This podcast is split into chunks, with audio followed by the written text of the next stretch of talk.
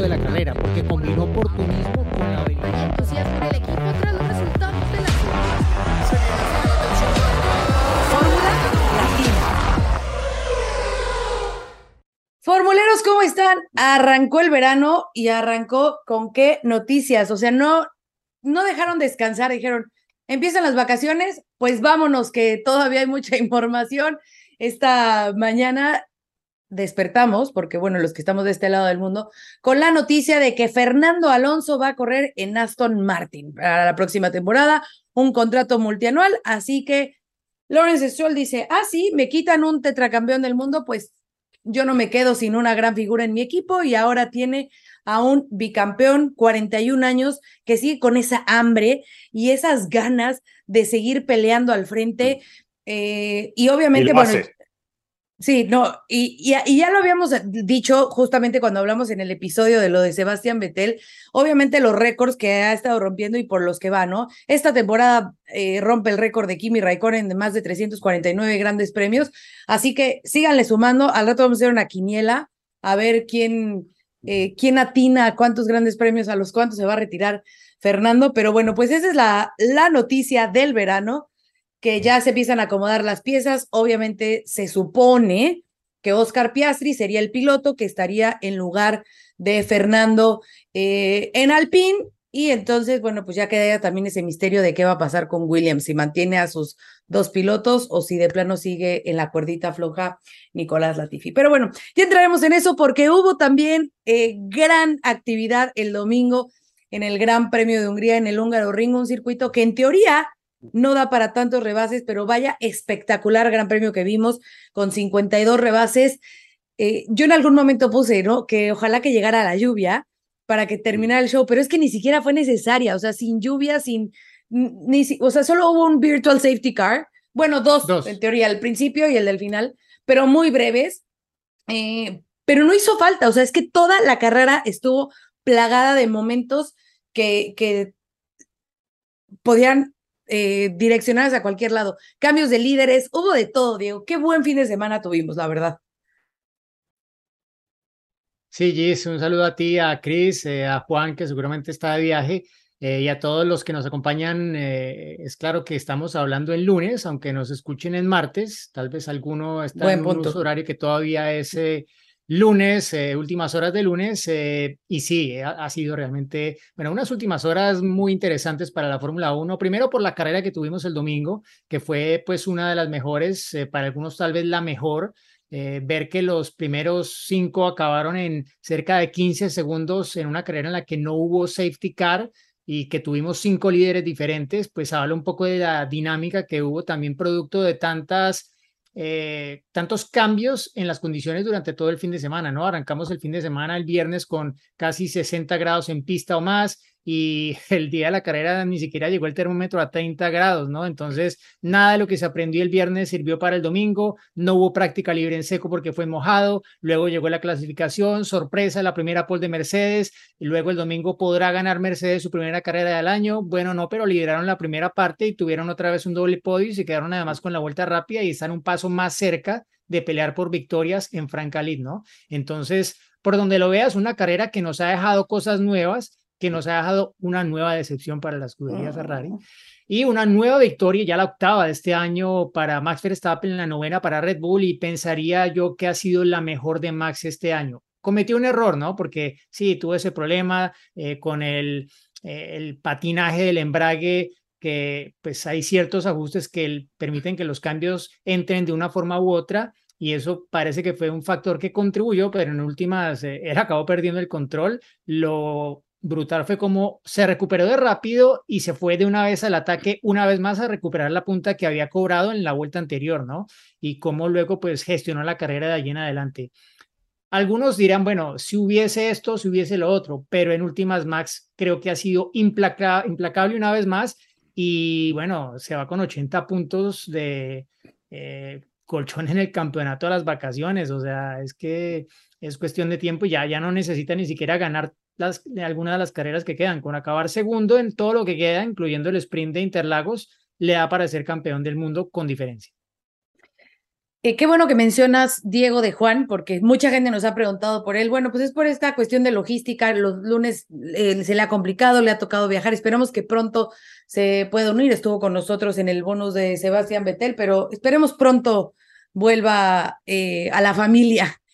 Cris, a ver, ya mencionaba Diego también esa decepción de Ferrari, ¿no? Y si vemos los números, en una temporada en la que Mercedes parecía que no tenía brújula, llevan 11 podios los dos equipos, ¿no? 11 de Mercedes, 11 de Ferrari, cuando Ferrari en teoría iba a ser el equipo a vencer. Y si vemos también en números, a lo mejor de, de individualidades, Lewis Hamilton en los últimos cinco grandes premios lleva tres segundos lugares y dos segundos lugares, y Charles Leclerc lleva un sexto, un no terminó, una victoria, un cuarto y un quinto. O sea, seguimos con esta catástrofe de, del cabalino rampante. ¿Cómo andan chicos? Un gusto saludarlos, gracias a todos los que nos acompañan. Y bueno, es cierto, siguen dilapidando puntos. Nosotros una semana atrás analizábamos lo, lo, que pasó después del el error de, de, Charles y bueno, la cantidad de puntos que había perdido si uno sumaba los problemas de los pilotos junto a los problemas del equipo. Y acá hay que agregar un capítulo más ¿no? a estas cuestiones porque evidentemente se han tomado decisiones que no favorecieron de acuerdo al perfil que tenía Leclerc en, dentro de la primera parte del Gran Premio, ¿no? cuando comenzaron con las detenciones y apostar a ese neumático duro, que hay que decirlo también, hubo otros ocho pilotos que apostaron al neumático duro en una parte de la carrera, dentro de lo que es el clasificador, pero eh, tal vez no fue en el momento oportuno, Claramente no fue la decisión acertada, había otras opciones y a mí me llamó la atención, eh, cada uno tiene su información y toda esa información de los equipos nosotros no la tenemos, ¿no? Ellos saben por qué a veces toman determinadas decisiones, pero eh, Pirelli italiano y Ferrari italiano, eh, uno dice, la información de parte de Pirelli ya estaba el viernes, porque he escuchado los comentarios de, Mario Isola diciendo, atentos porque con, como baja la temperatura significativamente, cobra mayor importancia el neumático blando para el día domingo, para el Gran Premio. Eh, y bueno, muchos lo leyeron así y les resultó bien, y bueno, claramente otros no, ¿no? Y ahí este, estuvo una situación que pone en un lugar delicado al equipo Ferrari frente a la opinión pública y a Leclerc sobre todo en sus ambiciones de seguir contando con chances de pelear por, este campeonato, que cada vez se, se, le escapan más de la mano, ¿no? Falta mucho todavía por delante, como decía Diego, ya no es tanta la presión que tiene Verstappen, puede correr con otra cabeza, pero eh, eh, la lógica en el automovilismo no existe y hay que pasar las carreras que quedan para ver cómo termina este campeonato. Eh, y, bueno, Habrá que ver cómo sigue el juego, pero este, ha dejado este fin de semana varias cosas para analizar y, para volver a preguntarse, aprovechando ahora el receso de verano, que para mí este, no es receso y es invierno, ¿no? Claro. Oye, eh, a ver, el tema fundamental de esta, de esta carrera obviamente fueron las estrategias, ¿no? Lo cual hablamos de los neumáticos. Pero es increíble ver cómo cada equipo maneja uno, eh, cada una de su información. Por ejemplo, Red Bull eh, contaba después de la carrera que ellos de hecho tenían pensado arrancar con el neumático duro, pero que en las vueltas de instalación se dieron cuenta que no, o sea, ni con el blanco eh, ni con el blando estaban eh, pudiendo llegar a una temperatura ideal, que les estaba costando trabajo ese neumático. Entonces ahí dijeron, ¿saben qué? Cambio de estrategia, arrancamos en blando porque el neumático duro no nos va a dar. Y en cambio, Ferrari ya cuando, o sea, todavía tenían la referencia de que Alpine no le estaba funcionando nada ese neumático eh, duro, dijeron, mira, aquí nuestra estrategia dice que van a ser 10 vueltas, porque esto es lo que dijo Matías Binotto, van a ser 10 vueltas en los cuales nos va a costar un poquito de trabajo, pero a la larga va a ser mejor para terminar ese stint y no tener que volver a hacer ninguna parada y nos va a funcionar perfecto. Y yo sorpresa, bueno, pues ya vimos que eh, eh, Charles Leclerc tuvo que volver a parar para montar el neumático blando y así poderse acercar un poco, que realmente pues ya no fue acercarse tanto a lo que, a lo que él venía eh, en, hasta en algún momento liderando la carrera. Entonces, Diego, eh, ¿dónde cae este problema? O sea, es una cuestión de Ferrari, de la estrategia, del ingeniero. ¿Cómo, cómo se acomoda este rompecabezas de lo que está pasando en, en, en la Casa Roja? No, yo creo que son muchas cosas, ¿no? no, no, no pensaría que esto se le puede atribuir a una sola persona porque tampoco es una sola persona la que decide la estrategia, ¿no? Es un equipo de personas que tienen una cantidad de información, algunas están en el circuito, otras están en una base remota en Maranelo eh, y se están alimentando de una cantidad de informaciones que al final son variables que determinan la estrategia, ¿no? Porque no solo depende de lo que ellos hagan, sino también de lo que hagan los demás. Y más en este caso en particular, ¿no? Porque lo que podía hacer Ferrari, a ver, tenía dos opciones en términos de qué hacer para esa segunda parada en boxes. Max Verstappen hacía un segundo undercut, ¿no? Hizo un primer undercut, que para los que no entienden, un undercut es paras antes que tu rival para atacarlo estratégicamente con un neumático fresco que te va a dar el rendimiento en esa vuelta de salida de boxes y si no paras inmediatamente tú para neutralizarlo, otra más y corres el riesgo de perder la posición con él y de perder prácticamente, bueno, tiempo con, con ese piloto, ¿no? Lo usual es que cuando un piloto está atacando a otro con esta estrategia de undercut, quien eh, al final se quedó en pista, porque claro, quien viene detrás pues juega con la información de lo que pasa adelante, ¿no? Entonces dicen, si este no para, pues yo sí paro y le hago el undercut, ¿no? Eh, pero claro, en ese momento de la carrera estaba cuarto Verstappen, no estaba realmente ahí pegado detrás de Leclerc, estaba cuarto, venía acercándose, traía buen ritmo y Ferrari lo vio como una amenaza clara. Eh, sabían que la carrera probablemente iba a ser más contra él que contra Mercedes, pero a ver, tenían dos opciones sobre la mesa. Eh, arrancaron con neumáticos medios, montaron medios en el segundo stint. Solamente podían ir al duro, que era claramente el plan que tenían en el papel antes de arrancar la carrera, o podían reaccionar y extender más esa segunda parte de la carrera para montar el neumático soft, que fue de hecho lo que hicieron con Carlos Sainz. Yo haciendo mis números aquí, revisando la carrera, volviéndola a correr, viendo cuál era la diferencia que tenía Leclerc con Sainz, antes de hacer esa parada en reacción a la segunda parada de Verstappen, había poco más de siete segundos, casi ocho entre los dos Ferrari en ese momento. Manteniendo esa diferencia constante entre los dos pilotos de Ferrari y de, de alguna forma extrapolándolo a convertir la estrategia de Leclerc a la de Sainz, es decir, que hubieran extendido y hubieran parado en la vuelta que paró Sainz para montar el rojo, porque Sainz acabó la carrera con el rojo, había hecho medio medio, fue a rojo, Leclerc había hecho medio medio y fue al duro, habiendo además parado antes en la primera parada que, eh, que Leclerc, ¿no? Paró mucho antes eh, Sainz que Leclerc en la primera parada. Luego los neumáticos de Leclerc estaban para realmente extender más esa segunda parte de la carrera. ¿Qué es lo que él quería? Él lo quería. Pero ¿qué pasa? Es un garo ring. Es un garo ring, es un circuito en el que es difícil adelantar, en el que probablemente pesa más la posición en pista sí que vimos adelantamientos y esos se podían conseguir con una diferencia importante de neumáticos. Pero en su momento aparentemente Ferrari valoró que no tenían el suficiente rendimiento para hacer valer esa estrategia y recuperar la posición que sí o sí iban a perder si no paraban inmediatamente con eh, Max Verstappen, ¿no? Entonces, ¿qué hicieron? Reaccionar a Verstappen con la información que ellos tenían en ese momento más allá de que ya habíamos visto y como ustedes lo mencionaban, los Alpine habían mostrado que, que no estaba funcionando muy bien el neumático duro y de hecho mucho antes de que parara el Leclerc en la radio se lo dijeron, eh, está tomando un poco más eh, de tiempo en entrar en temperatura el duro. O sea, ahí ya estaba claro que ese era el plan A que tenían ellos, era la estrategia que tenían antes de que se subiera Leclerc al auto, antes de que arrancara la carrera. Y no tuvieron la flexibilidad para ajustarla sobre la marcha. Y eso fue un poco lo que los condenó, haber reaccionado a eso. Y, a ver, no estoy diciendo que si hubiesen hecho la estrategia de Sainz con Leclerc, habrían ganado la carrera. Pero estoy seguro de que habrían tenido una mejor oportunidad de pelearle a Verstappen, aparte porque se habría venido Leclerc a la ofensiva, porque iba a perder la posición con Verstappen, pero Verstappen, claro, cuando tú haces un undercut, lo que pasa es que el riesgo que asumes es adelantar excesivamente la parada y que luego los neumáticos no te duren lo que necesitas que te duren y que te toque empezar a regular el ritmo, a bajar o subir los tiempos, porque es que si no, no llegas al final y te quedas sin neumáticos. Pero pues al final, Ferrari como que me, me da la impresión a mí, ¿no? Optó por la segura, dice, ah, estos neumáticos seguro que aguantan, pero ¿y van a funcionar? ¿Van a dar el rendimiento?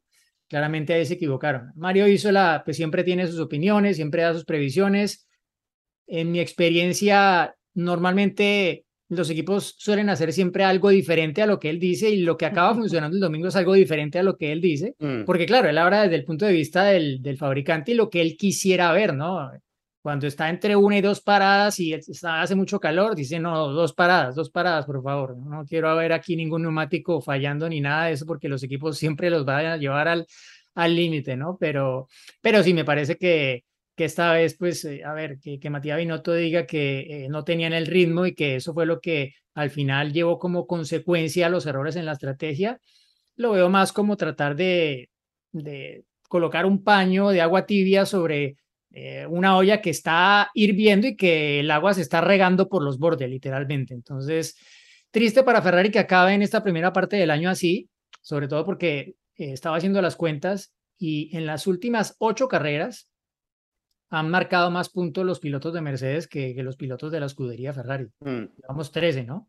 Y eso yo creo que muestra una tendencia muy clara. Desde el Gran Premio de España, que fue cuando empezaron a tener los problemas de fiabilidad, ese retiro de Leclerc cuando iba liderando, desde allí ha sido realmente tirar y tirar puntos a la basura en la escudería, tristemente para, para el campeonato también, porque eso obviamente afecta a la competitividad de lo que queda del año. Sí, yo coincido con lo que decís y eh, apunto a que creo que haciendo bien las cosas podrían haberle ganado tranquilamente a, Ferrari, a Mercedes, ¿no? La gente de Ferrari en este Gran Premio. Pero creo que Red Bull estaba intratable eh, a lo largo del Gran Premio. Ya se vio de entrada cómo avanzaba Max, cómo avanzaba Checo, eh, cómo fue toda la carrera. Incluso un Gran Premio cuando vos eh, cometés un desliz como el de Max, trompo completo, 360, seguís, volvés a superar a tu rival y es como que ah, te sobra auto, ¿no? Eh, te- tenés todas las condiciones para, para, para ganar a pesar de tener inconvenientes. En otro momento y en otras circunstancias, tal vez un trompo de este tipo lo hubiesen puesto a Verstappen en un lugar incómodo dentro de las críticas, ¿no? Después de un gran premio, pero el resultado final eh, un poco hace que nos olvidemos de lo que pasó. Pero bueno, sucedió y ahí te habla claramente de cuál era el potencial del equipo en ese momento eh, y, y que realmente estuvieron muy firmes para, para lo que es el Gran Premio en general, ¿no? No se han equivocado en el equipo con las estrategias, pero el auto está funcionando realmente muy bien, ¿no?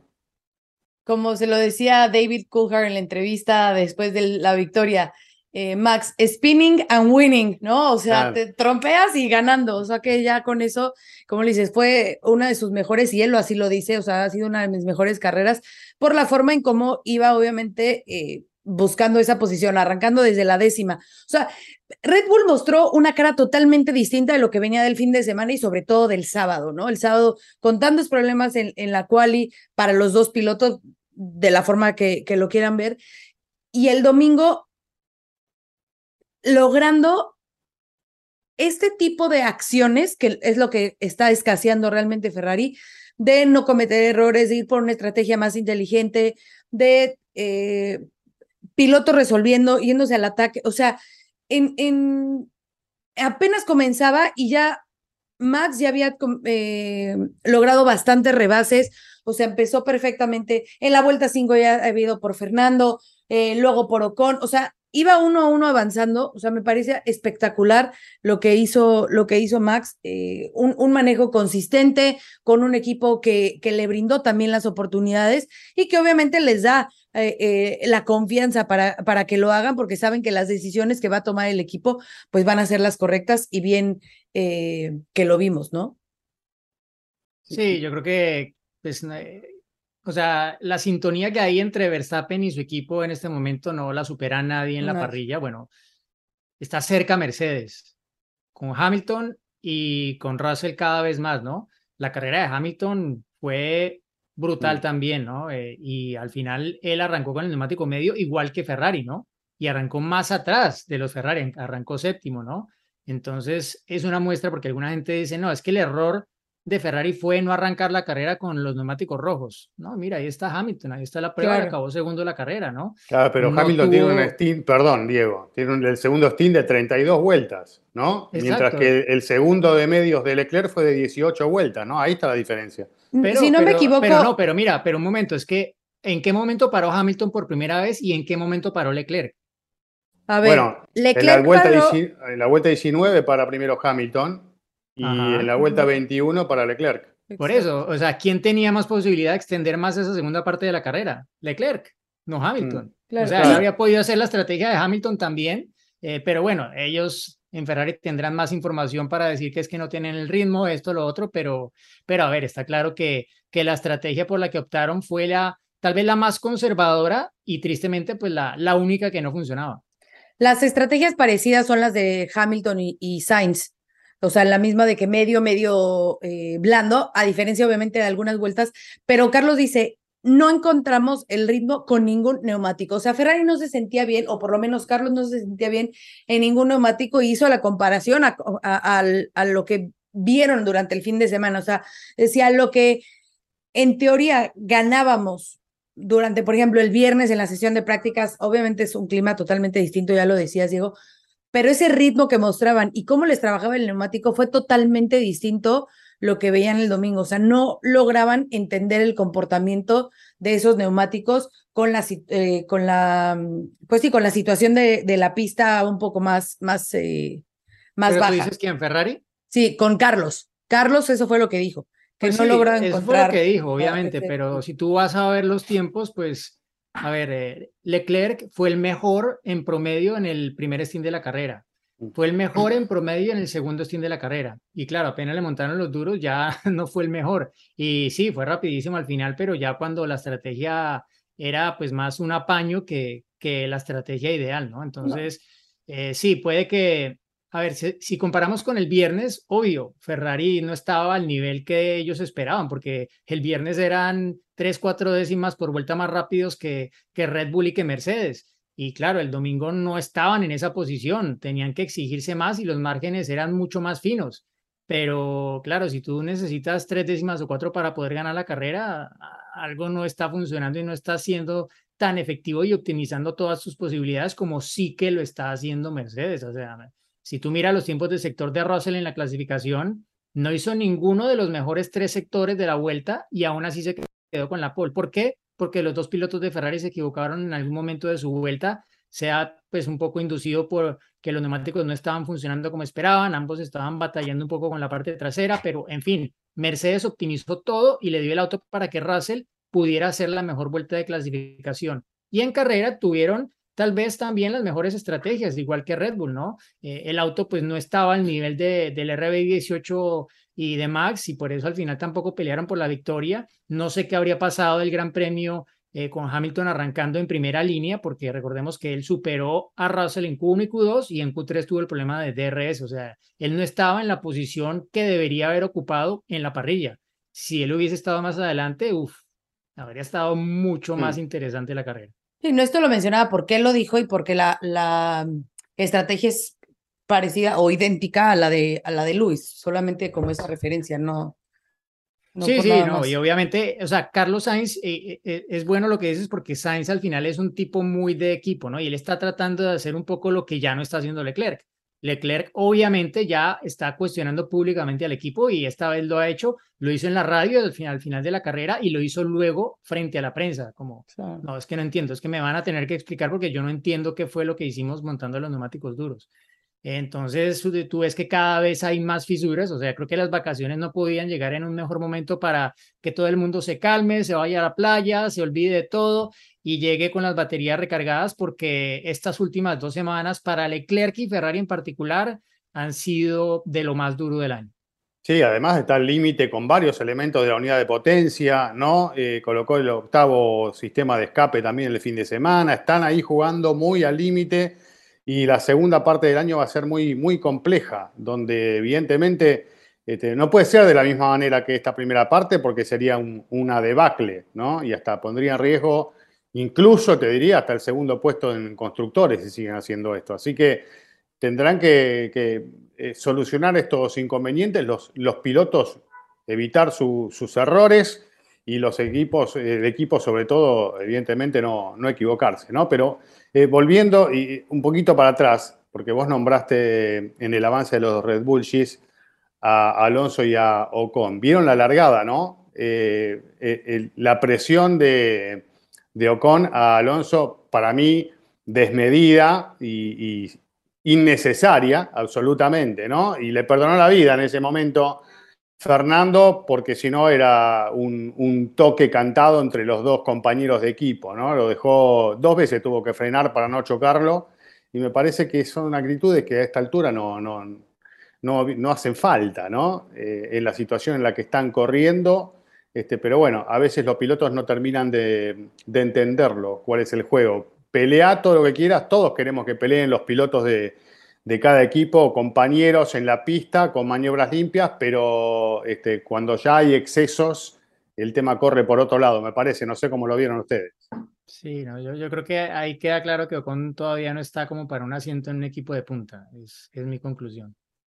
Sí, y sobre todo, si, si estás viendo que, o sea, es tu compañero de equipo, que está haciendo más rápido, eh, con la experiencia que, que, tiene Fernando y por las distintas situaciones que ya han vivido ellos en pista, ¿no? El cómo se han apoyado. O sea, la victoria de, de Ocon fue gracias a Fernando y, un, y no me acuerdo qué otro resultado fue también de Fernando que le decían, que él decía, díganle, díganle Esteban que me defienda como yo lo defendí hace unos días. O sea, como que se hablaba mucho de este compañerismo entre ellos y, y en, esta carrera fue como ¿qué haces, Esteban? ¿No? ¿Qué está pasando? Ya después, al final, se la tuvieron, eh, pudieron hacer ese cambio de posición, pero bueno, ya era muy tarde porque con esos neumáticos, pues tampoco es que podían hacer, hacer mucho, ¿no? Eh, bueno, quiero que hablemos obviamente de Mercedes porque se merecen un gran espacio eh, los de Mercedes por el, el, gran desempeño que hicieron, pero para, como ya estábamos hablando de Red Bull y obviamente Checo Pérez forma parte de, de Red Bull, eh, quisiéramos que habláramos de, del piloto mexicano. Eh, finaliza en esa quinta posición también eh, un sábado desastroso, Diego, pero bueno, pues logra remontar esas posiciones, obviamente no, no como Max Verstappen.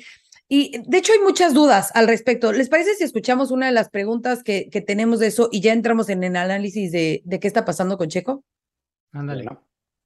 Hola, ¿qué tal? Soy Salvador Rodríguez, vivo en Zapopan, Jalisco. ¿Creen ustedes que para la siguiente mitad de la temporada Red Bull considere acercarse un poco a la configuración del estilo de manejo de Checo o como dijo Helmut Marco, definitivamente tendrá que ajustarse a la configuración del auto de Max? Gracias y saludos. Salvador, gracias por tu pregunta. Pues a ver, yo creo que nadie sabe a ciencia cierta todo lo que está pasando en el lado del garaje de Checo más que él y su grupo, ¿no? Pero yo creo que es evidente y creo que por lo que ha dicho Checo ya desde hace varias semanas, el auto pues cada vez le cuesta a él más llevarlo, ¿no? Y, a mí me llama la atención sobre todo que, que tenga tanto feedback de su ingeniero en términos de lo que tiene que hacer con su manejo, ¿sí? Sea, que un piloto el ingeniero le esté diciendo, mira, haz esto, cuando están en la práctica libre, ¿no? Lo escuché durante la, eh, la segunda práctica libre, como que le estaba diciendo permanentemente, mira, eh, acuérdate, un mejor balance entre la velocidad de entrada y de salida de la curva, como diciéndole que, que estaba eh, empujando de más en la entrada de la curva y estaba perdiendo la salida por ese motivo, ¿no? Eh, y que eso pues de alguna forma también explicaba el comportamiento que estaba teniendo del auto que no, no le gustaba, ¿no? Pero a ver, es evidente que, que a Checo no se le está dando natural eh, el balance que está teniendo el auto últimamente, ¿no? No se le está dando tan natural como se le estaba dando al inicio de la temporada, desde los entrenamientos de pretemporada, ¿no? Cuando sonreía el doctor Marco viendo los tiempos que marcaba Checo con el RB18 en esas primeras vueltas en la pretemporada, como pues luego lo vimos superar a Max en dos ocasiones en clasificación, esto era inusual y de hecho pues los números marcan que en las últimas cuatro carreras la diferencia entre Maxi Checo en clasificación se ha aumentado por encima del promedio que tuvieron el año pasado, ¿no? Que eso ya pues es decir, mira, pasó de estar a poco más de una décima en promedio al inicio de este año a estar cuatro veces arriba eh, respecto a eso en las últimas cuatro carreras, ¿no? Eso pues yo creo que lo dice suficientemente claro. A ver, a Checo no, Checo no es que cambió su estilo de manejo de un día para otro, no es que se le olvidó manejar, no es que se tomó dos tequilas, como dice Helmut Marco, no es que se fue de vacaciones antes de tiempo, nada de eso, ¿no? Eh, y todos sabemos que el doctor Marco, pues ya es el personaje que es. Ya aquí creo que pues he contado las suficientes anécdotas como para saber que Mm. no es el tipo que va a darte el abrazo y te va a poner el brazo por encima del hombro y te va a dar una frase motivadora. No, es todo lo contrario. Él quiere que sus eh, pilotos sean unos luchadores y que incluso cuando los eh, tumbas y les pones todos los obstáculos al frente, salen adelante. Les quitas el flotador, les pones olas en la piscina y el tipo sale al otro lado como un guerrero, ¿no? Así le gusta a Helmut Marko que sean sus pilotos, pero bueno, ¿no? Claramente muchos eh, han naufragado en el intento. Eh, Checo pues viene ahí manejando el tema. Yo creo que si hacemos un, un balance general de la primera parte de la temporada de Checo, pues no, está mal, ¿no? O sea, ya ganó el Gran Premio de Mónaco, consiguió su primera pole en la Fórmula 1, eh, en las últimas carreras se ha venido a mal, pero antes, si hacemos pues un balance general, eh, ha estado en, en, mayor parte de este primer segmento del año más cerca de Max que lo que había estado el año anterior. Sí, ya eh, en muchas ocasiones le ha tocado hacerle la segunda y este fin de semana le tocó también un par de veces hacerlo, ¿no? Eh, un poco desde la primera vuelta, aunque Max como que se lanzó y dijo, bueno, este Checo, este sabe que no, él no me va a pelear la posición y Checo pues obviamente no, no le iba a hacer demasiado difícil la vida a Max, pero, pero a ver, está a pocos puntos de diferencia del segundo lugar y yo creo que el que Max tenga tanta ventaja en el campeonato en este momento, lo único que puede hacer es ayudar a que probablemente todo se resuelva con tanta antelación que para Checo pues haya la posibilidad de que el equipo tenga un mayor enfoque en mejorar esos aspectos que no están funcionando en estas últimas carreras, también de cara al año entrante, ¿no? Porque este cambio reglamentario, pues digamos que continúa su, su evolución, pero no va a haber grandísimos cambios en la normativa técnica para el año próximo, ¿no? Más allá de la pelea que hay con todo esto del piso, del control del porpoising, etcétera, pero en principio, pues eh, seguimos de, en, esta, en esta filosofía reglamentaria de los autos de efecto suelo. Entonces, eh, pensaría que todo lo que aprendan este año les va a servir para el próximo. Y el título de pilotos, bueno, ya Max está casi que con una mano agarrando el trofeo y en constructores necesitan que Checo sume y sume, sobre todo, ¿por qué? Porque Mercedes está ahí y Mercedes se va a meter más y les va a quitar puntos cuando no hagan las cosas bien, cuando no sean efectivos. Entonces lo necesitan porque este sí es un año en el que claramente Red Bull puede llevarse ambos títulos del mundo. Otra de las caras, ay, perdón, Cris, rapidísimo, otra de las caras y que es un poquito más coherente dentro de los toros es Christian Horner, y incluso dijo que se ha habido a cenar con Checo, que estuvieron platicando, que le preguntaba qué quería él del auto, que qué le hacía falta para estar al 100%. Entonces, me parece que si es verdad esto, que obviamente no creo que se lo haya inventado Cristian, no, no creo que se lo haya inventado como Helmut Marco, lo del tequila y estas declaraciones que solo a ver que le encantan. Eh, me parece que sí está buscando, ¿no? Que, que embonen todas las piezas para que, obviamente, porque sabe la importancia del título también de, de constructores, como lo dices, Diego. Sí, es importante no perder la motivación por parte de Checo también. Habíamos visto un cambio de actitud eh, en Checo cuando las cosas, como decía Diego, estaban bien, bien cerca en cuanto a los tiempos. Eh, incluso él eh, haciendo manifestaciones de que, bueno, ojo, que iba a pelear en igualdad de condiciones, en más de un momento lo dijo, y ahí es cuando se revirtió toda esta situación y llegamos a lo que está pasando ahora, ¿no? Es muy común en los equipos, sobre todo equipos europeos, no solo en la Fórmula 1, en distintas categorías, esto de eh, trabajar sobre todo con la mira puesta en la puesta a punto ideal para uno de los dos pilotos y usar el segundo auto incluso para ver si los cambios que quiera hacer el piloto eh, referente este, funcionan o no funcionan, ¿no? Y usas el segundo auto también para eso. No os digo que sea el caso, pero claramente hubo un cambio de actitud y de sistema de trabajo en el equipo que afectó a, Checo Pérez y que no está haciendo que se sienta cómodo como sí lo hizo en toda la primera parte de, del campeonato. Así que estoy seguro que hay cosas para hacer y para revertir. Es, es extraño cuando un piloto eh, ya está amalgamado con el equipo, que el equipo sabe qué es lo que quiere, que sabe qué es lo que funciona, el piloto también, pero de repente sale una tanda y el auto va de cola y sale la otra y, el auto va de trompa y como que perdieron el rumbo y no termina de, de, entenderse cuál es la cuestión, ¿no? De cuál es el, problema. Cuando parecía que hacía eh, cinco gran premios atrás, ese problema no existía. Entonces, bueno, y con otro auto no se pierden, porque esto no le está pasando ahora a Verstappen. Sí eh, apareció en su momento la presión del entorno de Verstappen cuando las cosas le estaban saliendo mejor a Checo. Eso también hay que reconocerlo. Y a raíz de eso, para mí, vi un cambio de actitud en, en, este sentido, que termina resultando a favor para el equipo porque tiene a su piloto líder del campeonato con una buena diferencia aprovechando esta situación y encaminado hacia un nuevo campeonato. O sea, por ese lado el resultado lo están obteniendo. Ya sabemos que el referente del equipo es Verstappen, no hay que inventarlo, pero sabemos que, que, Checo es capaz de hacer cosas mucho mejores de las que está haciendo hoy, porque también lo hemos visto. Eh, nadie se olvida de manejar eh, y nadie pierde cinco, cinco décimas de segundo de una carrera para la otra. ¿No? Y esto también lo tenemos claro. Así que habrá que aprovechar el receso también como para poder trabajar en, este aspecto y, poder darle a Checo un auto que, lo haga sentir cómodo y rendir como tiene que rendir. Así que Checo Lovers, no se desesperen, eh, ya ven las vacaciones y esperemos que Mm. todo cambie para esa segunda mitad de temporada. Bueno, a ver, entramos en modo de las flechas plateadas y hablando justo de Mercedes, porque es uno de sus eh, equipos cliente, me gustaría ponerle y darle una mención honorífica justo a Sebastián Vettel, que si hablábamos de grandes carreras que sucedieron este fin de semana, eh, el alemán fue uno de esos, extraordinaria carrera, discretito, ahí va superando y bueno, se lleva eh, el último puntito de la, Hizo de de la también, ¿eh? clasificación. Sí, ¿No? de todo, de todo, de todo hizo eh, Betel este fin de semana. Pero bueno, a ver.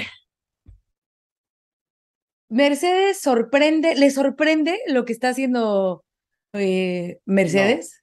No, primero no. que la cara de, de Toto Wolf es otra. No sé si se dieron Claro. cuenta. Siento que hasta esa se le quitaron cara. las arrugas, ya, o sea, como que es volvió. otra cara. Son otros ver, a- gestos. a mí- Ya en las notas de la previa se sonríe. Está, Claro. Está de otra manera. Ya es otro Toto Wolf que Claro. tenemos hoy. Claro. A mí, Eso, me, a mí eh. me sorprendió sí la pole. O sea, tengo que admitir que esa pole yo no me la esperaba. Porque es que en ningún momento del fin de semana dieron aviso de que estaban así, incluso dentro de la clasificación. O sea, cuando eh, pasó la Q1 y Hamilton fue el más rápido, yo lo terminé atribuyendo a que él había usado más neumáticos nuevos que Ferrari y que Red Bull. Y es la Ah, ok. Q1, ¿no? Como que. eh, Exacto, sí. ¿no? Ajá. es La Q1, entonces, bueno, eh, ah, seguro, o sea, seguro que van a estar ahí más cerca, pero, pero para Paul, olvídalo. Y luego cuando sale esta vuelta de Russell, es que, a ver, eh, yo, yo mm, a ver, no, no esperaba, yo esperaba la pole de, de Ferrari, claramente. Claro. Y cuando Sainz cruzó la meta, dije, así fue, punto.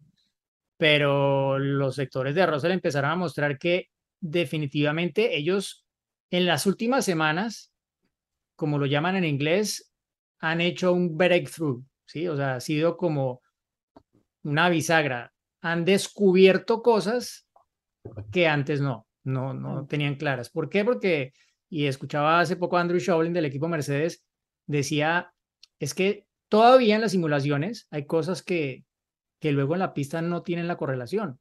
Entonces, en la pista es cuando realmente estamos aprendiendo más porque ahí sí estamos haciendo ensayo y error y nos estamos dando cuenta en la pista que efectivamente hay cosas que funcionan y cosas que no. Cosas que en las simulaciones decían, esto sí, pues en la pista no. Y pues no, y no funciona. Entonces, ese no es el camino, vamos por otro diferente. Y sí, eh, otra persona, una ingeniera aerodinámica también, eh, de- contaba Toto Wolf, eh, le decía, bueno, antes montar un piso que no habíamos probado en el túnel de viento en la pista en un fin de semana de carrera, le había dicho, olvídalo, olvídalo, es que cómo, primero tenemos que ve- verificarlo en el túnel de viento. Ahora lo hacemos porque es que en el túnel de viento nos dice una cosa que luego en la pista no necesariamente se cumple, entonces probémoslo en la pista y mira, la- las pruebas, o sea, han logrado enderezar el rumbo a punta de, de comprobar eh, efectivamente en la pista qué es lo que funciona con este W13 tan complicado y tan difícil de descifrar, de descifrar, perdón, que, y qué es lo que, lo que les va a dar la posibilidad de, de estar consistentemente al nivel de lo que mostraron este fin de semana en la segunda Mm. parte del año. Sí, había una pregunta relacionada con esto, ¿no? Efectivamente, Cris, vamos a escucharla. Hola, mesa de formuleros, ¿cómo están? Saludos desde Chihuahua. ¿Ustedes a qué creen que se deba el nuevo rendimiento o la mejora de Mercedes? ¿Es porque mejoraron algo dentro de su, de su equipo de ingenieros o es debido a la baja o las malas decisiones que ha tomado Ferrari? Saludos. Hola amigo, gracias por tu pregunta. Eh, ya había empezado a contestarte Diego, por eso metimos, era el momento para escuchar tu pregunta. Estaba en Eh, primera ahí. Claro. Y bueno, yo lo que quiero destacar a todo lo que estabas diciendo, Diego, seguramente tenés más datos para aportar, que mm, claramente han revertido en clasificación, por lo menos en Hungría, hay que ver qué pasa en lo que viene, ¿no?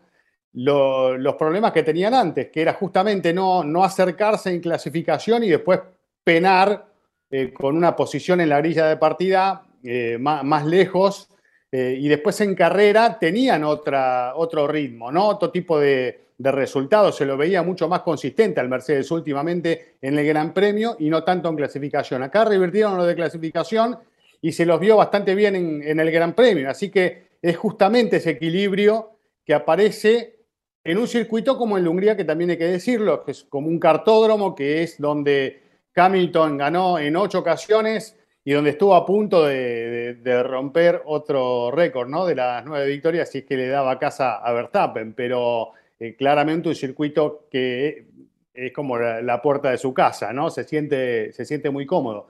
Pero bueno, hay que ver si este es, es una tendencia para lo que queda del año o fue un hecho aislado, aislado, digo, en un circuito particular. Mm, yo, yo antes del, que- del Gran Premio de Hungría decía, si Mercedes va bien en Hungría, ojo, yo, yo ya le creo. Entonces voy a ser fiel a mis palabras y, y creo que el haberlos visto competitivos y al nivel que lo fueron este fin de semana da para pensar, no necesariamente que en todas las pistas que quedan, porque quiero ver, por ejemplo, qué pasa en Singapur, eh, después de la pesadilla que tuvieron en Mónaco, eh, qué pasa en Monza, pura recta, aunque baja carga. Em, pero sí creo que ya definitivamente han logrado encontrar algo. A ver, también parece que el W13 tiene una ventana de operación mucho más estrecha que, que el Ferrari, por ejemplo, ¿sí? Pero les ha tomado todas estas carreras encontrarla, ¿no? Y claro, una es la configuración aerodinámica del W13 este fin de semana, que era de máxima carga y no necesariamente será la misma en todos los circuitos que nos quedan este año, ¿no? Eh, a ver qué pasa, por ejemplo, en México con la larguísima recta, eh, que van a llevar seguramente el, alerón también de máxima carga y todo por la altura de la Ciudad de México, pero a ver si, si no les pasa factura eso en un circuito que en el pasado ya con los neumáticos ha sido de los más complicados para Mercedes históricamente, ¿no? Pero yo creo que ya tienen todo mucho más claro, muchísimo más claro. Las mejoras que logren traer en la segunda parte del año, pues van a dictar un poco eh, qué tan metidos en la pelea estén por las victorias y las poles en cada una de las carreras que nos quedan este año. Habrá algunas que les favorecerán más, otras menos, pero yo sí creo que ya, ya están en posición de pelear por poles y victorias en franca lid. Eh, es lo que, lo que creería yo después de ese Gran Premio de Hungría. Y respondiendo más preciso a, la pregunta, ¿no? Que si decía que si era por el cambio de grupo de ingenieros o por los errores de Ferrari. No, el grupo de ingenieros sigue siendo el mismo. O sea, prácticamente es el desarrollo del auto el que han ido modificando, como lo menciona Diego. Y sí, obviamente, el que Ferrari vaya mal, pues también les, les ayuda, ¿no? Son los puntos que ellos han podido aprovechar y que por eso están eh, ahí. ¿Algo más que quieran comentar precisamente del Gran Premio? Yo, yo quería solo agregar algo de Mercedes con unos datos que les decía hace un rato. Em, a ver, desde el Gran Premio de España, que han sido las últimas ocho carreras de las 13 que llevamos, eh, que fue pues la carrera en la que se introdujeron las primeras grandes mejoras en todos los autos, la carrera en la que por primera vez vimos a Mercedes realmente competitivo, que Russell estuvo allí peleando al frente, ese gran duelo que tuvo con Verstappen, que Hamilton remontó desde el fondo queriendo retirar el auto en la primera vuelta de la carrera. Em, desde ese fin de semana, contando desde allí, el piloto que más ha marcado puntos obviamente ha sido Verstappen, 173. Hamilton ha marcado 110, es el segundo. Checo 107, Sainz 103, Russell 99, Leclerc 74. ¿sí? Casi Mm. 100 menos que Max Verstappen por todo lo que le ha caído a Leclerc desde esa carrera que fue la primera en la que tuve ese retiro y cuando era líder del mundial, ¿no? Porque hasta ese momento él estaba en comando de, del Campeonato del Mundo de Pilotos. Y en constructores, Red Bull ha sumado en estas últimas ocho carreras 280 puntos, Mercedes ha sumado 209 y Ferrari 177. Creo que pues esas eh, cifras nos muestran quién ha sido el principal beneficiario de todos los errores y de todos los problemas que ha tenido Ferrari en lo que va de esta temporada. Bien esos números. Creo que lo, lo deja muchísimo más claro. Bueno, eh, quería entrar entonces ya al tema de Fernando Alonso para que hagamos esta, esta pequeña quiniela. Eh, seis equipos con los que correrá, bueno, ya a partir de, de la próxima temporada. Cinco? Cinco ahora y con el, con, por, bueno, es que depende cómo tomes Renault, porque si lo tomas como Renault y Alpine. Es el mismo. En la ¿Sí? práctica es el mismo equipo de Enston, claro, es el mismo. Solo Bueno. le cambiaron el letrero y es Alpine. Vale. Porque Diego Mejía lo dice y Diego es el señor de los datos. Vamos a Pero dejarlo espera, espera, espera. Minardi. ¿Vos cómo tomás? Racing Point y Aston Martin lo tomás como el mismo equipo. Ah, claro, ojo, ¿eh? Pues sí, no sé, es que es difícil porque Son dos historias distintas, Diego.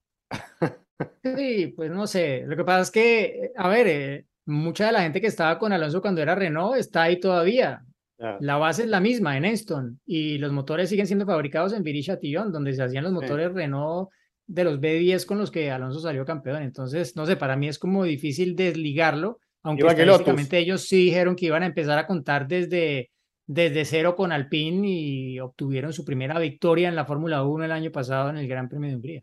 Bueno, vamos a quitar el número. Solo vamos a mencionar cuáles son los equipos en los que ha militado Fernando para no entrar en la que cada uno ponga el número que O quiera. si hay algún especialista aquí histórico de, de Fórmula 1 que nos diga cuál sería el modo correcto, ¿no? Porque, claro, puede Mm. ser según como, como lo tomes y a través de la historia, bueno, pues así pueden haber cambiado muchos porque que han también cambiado de algunos- dueño, ¿no? No lo cuentan como fue cuando fue Lotus, ¿no?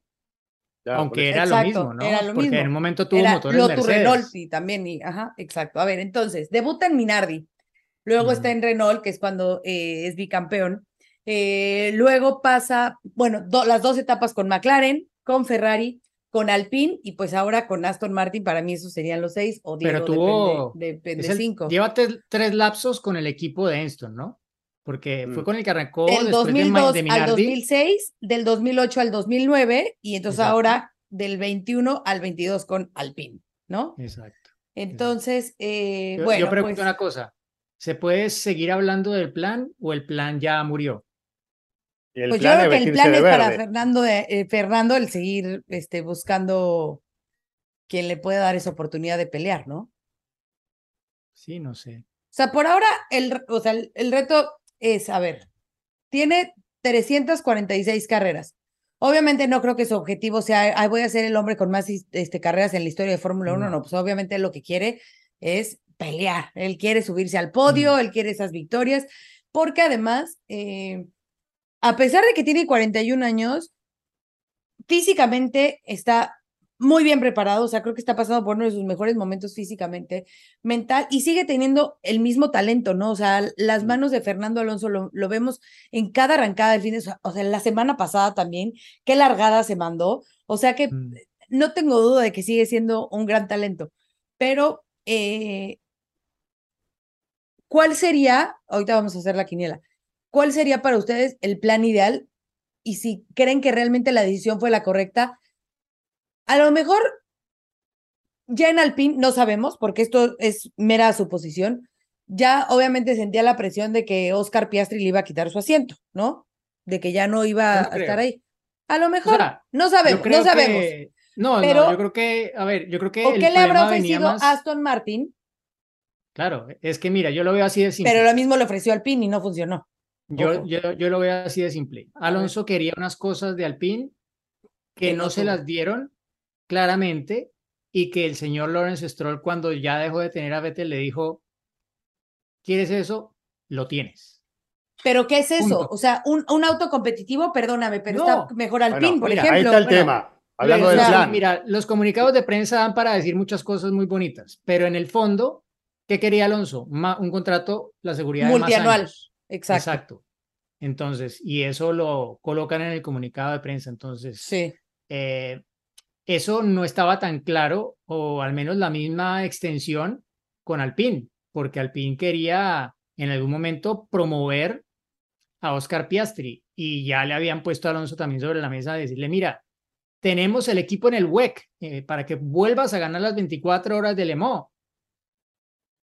Y Alonso, pues, yo ya las gané dos veces. Claro, ya, ya a mí que me da igual. Claro. Eso no, eso no me, no me cambia la vida, ¿no? Claro. Yo quiero Fórmula 1, yo quiero más años en Fórmula 1.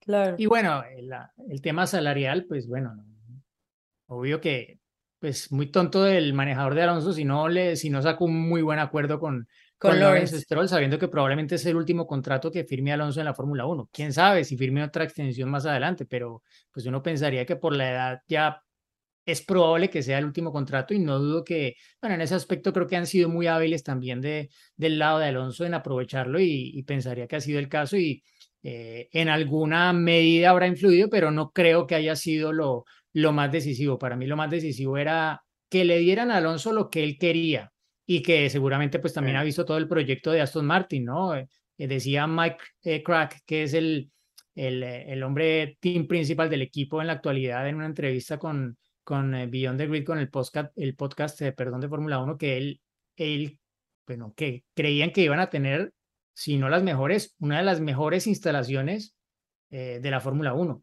porque todo es, como dicen en inglés, state of the art, o sea, van a ser en teoría el nuevo referente.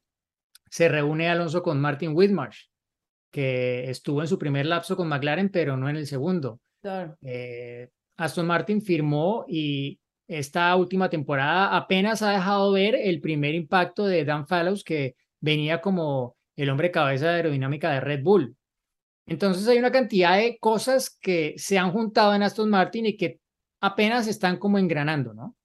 El tema es si eso va a acabar de engranar cuando Alonso esté todavía allí. Claro. Es un poco lo que, lo que yo me preguntaría, si él realmente va a sacar provecho de eso o si va a ser otro, otro alpinazo, otro alpinazo. Sí, digamos, otro de los momentos que viene viviendo hace mucho tiempo, Claro. desarrollando autos y no llegando a disfrutarlos cuando empiezan a funcionar. Como ¿no? McLaren. pasó en McLaren también oportunamente. Y hay que Claro. ver, más allá del plan de Alonso, cuál es el plan de Aston Martin. Eh, ahí hay que apuntar y a ver cuál es el auto que logra el año que viene, como para que este- esta última etapa de Alonso en la Fórmula 1 no, no termine siendo como la de Vettel, ¿no?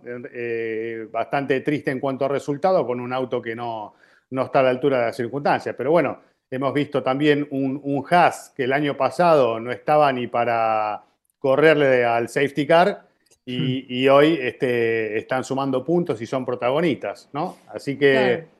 Veremos qué pasa eh, en el futuro con las decisiones que toma Stroll, que sabemos que siempre va atrás de buscar lo mejor eh, y de tratar de copiar lo mejor, ¿no? Y apuntando ahí puede llegar a estar un poco la solución de la falta de rendimiento el año próximo. Ojalá, ojalá que por Fernando de verdad sí, sí encuentren eso, porque, eh, como les digo, creo que es un talento extraordinario y, y vale la pena tenerlo ahí en la pelea por el espectáculo que da, ¿no? Sí. A ver. Y, y una cosa más, eh, solo para cerrar el tema. Alonso necesitaba lo que él, bueno, lo que él estaba buscando para mantener la motivación, ¿no? Que a esta altura de su carrera yo creo que mm, es evidente que la tiene todavía, pero perderla si al final no te dan lo que te habían prometido es muy fácil, ¿no? Y creo que el matricularse con un proyecto nuevo, con alguien que está dispuesto a metérsela toda como Lawrence Stroll para ver que el equipo surja, pues es, pienso que algo que por lo menos le da garantías que de pronto en un equipo como Alpine, con tanta política que tiene ahí últimamente, etcétera, no, no lo veía tal vez tan, tan claro y no se sintió tan apreciado y tan querido en Alpine como seguramente se vio con, con Lawrence Stroll y el equipo Aston Martin. ¿Qué ibas a decir, Gis? No, nada. No, di- dilo, dilo, dilo, por favor, dilo. No, no, pasá, ya te vi la ya, cara. ya, ya dilo, sabes dilo. que, no, no, no, es, es que, ay, Diego. Dilo, dilo, dilo.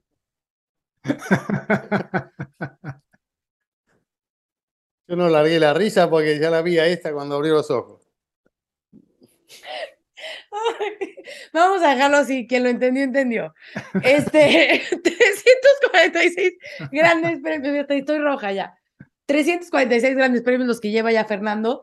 Eh, entendemos que con esos nueve eh, que faltan por disputar, bueno, van a ser 355 para el finalizar la temporada, que obviamente supera a los de Kimi Raikkonen. Entonces, es un contrato multianual. Sabemos que también estos, bueno, pues se pueden romper, ¿no?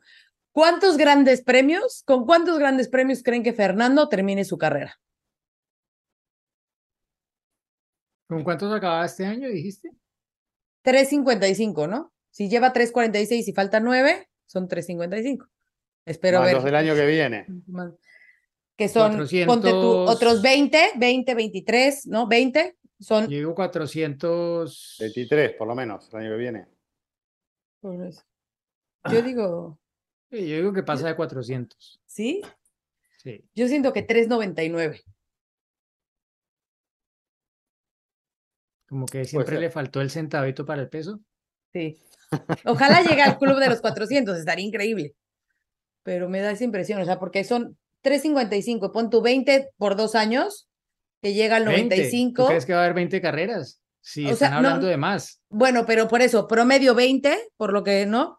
Y 23. entonces t- tiene mínimo, creo 5 yo. cinco de colchón, tres en una, dos en otro, a lo mejor sí llega a los 400, no sé, 399 voy a poner yo. Bueno, Tú, Cris, faltas. sí, no sé, tengo que sacar los Venga, cálculos ya, acá, no hice la cuenta. Un numerito. Pasa los suéltalo. 400, pasa los Ok. 400. Perfecto. Bueno, em, anecdotario. Les iba yo a contar cuando, cuando manejé el húngaro ring, es muy rápida.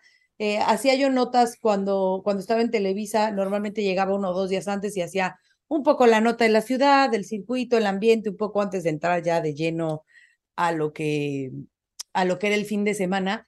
Y en alguna ocasión iba con mi camarógrafo recorriendo así como las zonas eh, alrededor del circuito y de repente como que empezamos a entrar así, que entramos al estacionamiento, que no sé qué. No me pregunten cómo terminé manejando la pista. Él iba con la cámara, él iba grabando, entonces yo iba manejando y de repente era un poco temprano, obviamente, en la semana, porque era un back to back. Entonces, a lo mejor habíamos llegado un martes a Hungría, algo así, ¿no? Entonces, todavía la pista pues no está cerrada con, con toda la, la seguridad que tiene durante un fin de semana de Fórmula 1, que esto es imposible, obviamente, cuando, eh, cuando ya está la Fórmula 1 ahí. Y de repente, o sea, como que empiezo a ver los pianos y yo le digo, eh, se llamaba Oscar, mi camarógrafo. Yo, Oscarito, creo que estamos en la pista. Me dice, ¿cómo crees? Y yo, sí. Entonces empiezas a ver las vallas, empiezas a ver los pianos, eh, ya sabes, saco mi mapita y efectivamente, entonces le di mi vueltita, grabamos, y yo no lo podía creer, dije, yo, yo aquí estoy manejando el húngaro ring, sin, sin Fórmula 1, sin superlicencia, pero aquí estoy. Tiempo. Eh, de grabación, Soleado, tiempo soleado, de grabación. soleado. De, de grabación. Calor, seguramente. sí, sí, sí. Pero bueno. Ah, Yo me acuerdo, ¿se acuerdan el mensaje en la tribuna, no? En la era Bernie Eccleston, que decía, Bernie dice, eh, Mm, Sí, eh, sí, sí. no, no bebas cuando, Ah, cuando conducís, algo así, que estaba en la tribuna, ¿se acuerdan? Sí. Voy a- Sí. Después te mando la foto, a ver si la podemos compartir con la gente, que la tengo por acá. De- después de caminar la vuelta al circuito, que me, me encontré con esa tribuna y ese mensaje me pareció algo divertido. O sea, cambiaron el mensaje, ¿o qué? No sé, estaba ese mensaje en la tribuna, no sé si ahora hay otro mensaje. Ya Bernie no Sí, está. ¿eh? Sí, Ah, de ya. hecho la, la, el camino que llevaba desde la autopista esta M3 Claro. hasta el circuito era, tenía el nombre de Bernie Eccleston, ¿no? No sé si ya se lo quitaron, pero, pero lo tenía porque obviamente lo, lo hicieron para un poco ir acorde a los requerimientos de, de Bernie, porque sí, no, no, no fui antes de que existiera, pero por gente que sí fue antes, eh, tengo entendido que, que era bastante precario el acceso desde, desde la autopista. Claro. Estaba, estaba buscando la foto, pero bueno, después se las envío, chicos. Sí, búscala y, y nos las mandas para que la compartamos en redes sociales. Pero bueno, eh, ¿nos vamos de vacaciones o qué? De no respondemos tus preguntas el jueves, Claro. pero ¿nos vamos de vacaciones o, o, o vamos a, ¿A qué le vamos a decir a los formuleros? ¿Cómo nos vamos a despedir? ¿Nos vamos a ir de vacaciones o volvemos? ¿O lo dejamos? Bueno, vos, te- Lo vos dejamos en cosas que suspenso hacer. porque Yo- estamos, yo en te- plena, estamos, estamos en plena silly season y, y esto no ha acabado de moverse todavía, ¿no? Claro, Claro, y- silly season sin un anuncio, bueno, no sé si ya llegó el que tenía que llegar, pero, pero es normal que esté, o sea, las últimas vacaciones que he tenido de Fórmula 1, siempre en medio de las vacaciones me ha tocado hacer algo Claro. porque ha, ha llegado alguna noticia bomba inesperada. Bueno, vamos Acá a la que dejarlo tiene así. cosas más importantes que hacer es Giselle. Exactamente, vamos a dejarlo así. Nos vamos a ir de vacaciones. Si algo sucede, estaremos con ustedes de vuelta antes de la semana previa a Spa Francorchamps. Si no pasa Pero nada, La si no noticia pasa más nada- importante. Espérame, espérame. Si no pasa nada, si no pasa nada, este, nos vemos hasta esa semana. Pero seguramente en estos días vendrá la noticia más importante de mi vida. Entonces, eh, si no me ven pronto, pues es que ya estoy jugando a, a ser mamá. Cambié de la mejor chamba del mundo a la que dicen que es la aún mejor chamba del mundo. Entonces, eh, espero verlos pronto ya con mi, con mi chamaca en brazos, con mi criaturita. Y eh, bueno, nos vemos y respondemos sus preguntas el jueves, pero si no, disfruten sus vacaciones, yo mi maternidad y eh, nos vemos, si no, para Bélgica. Muy bien. Bye, Gracias, chicos. Entonces...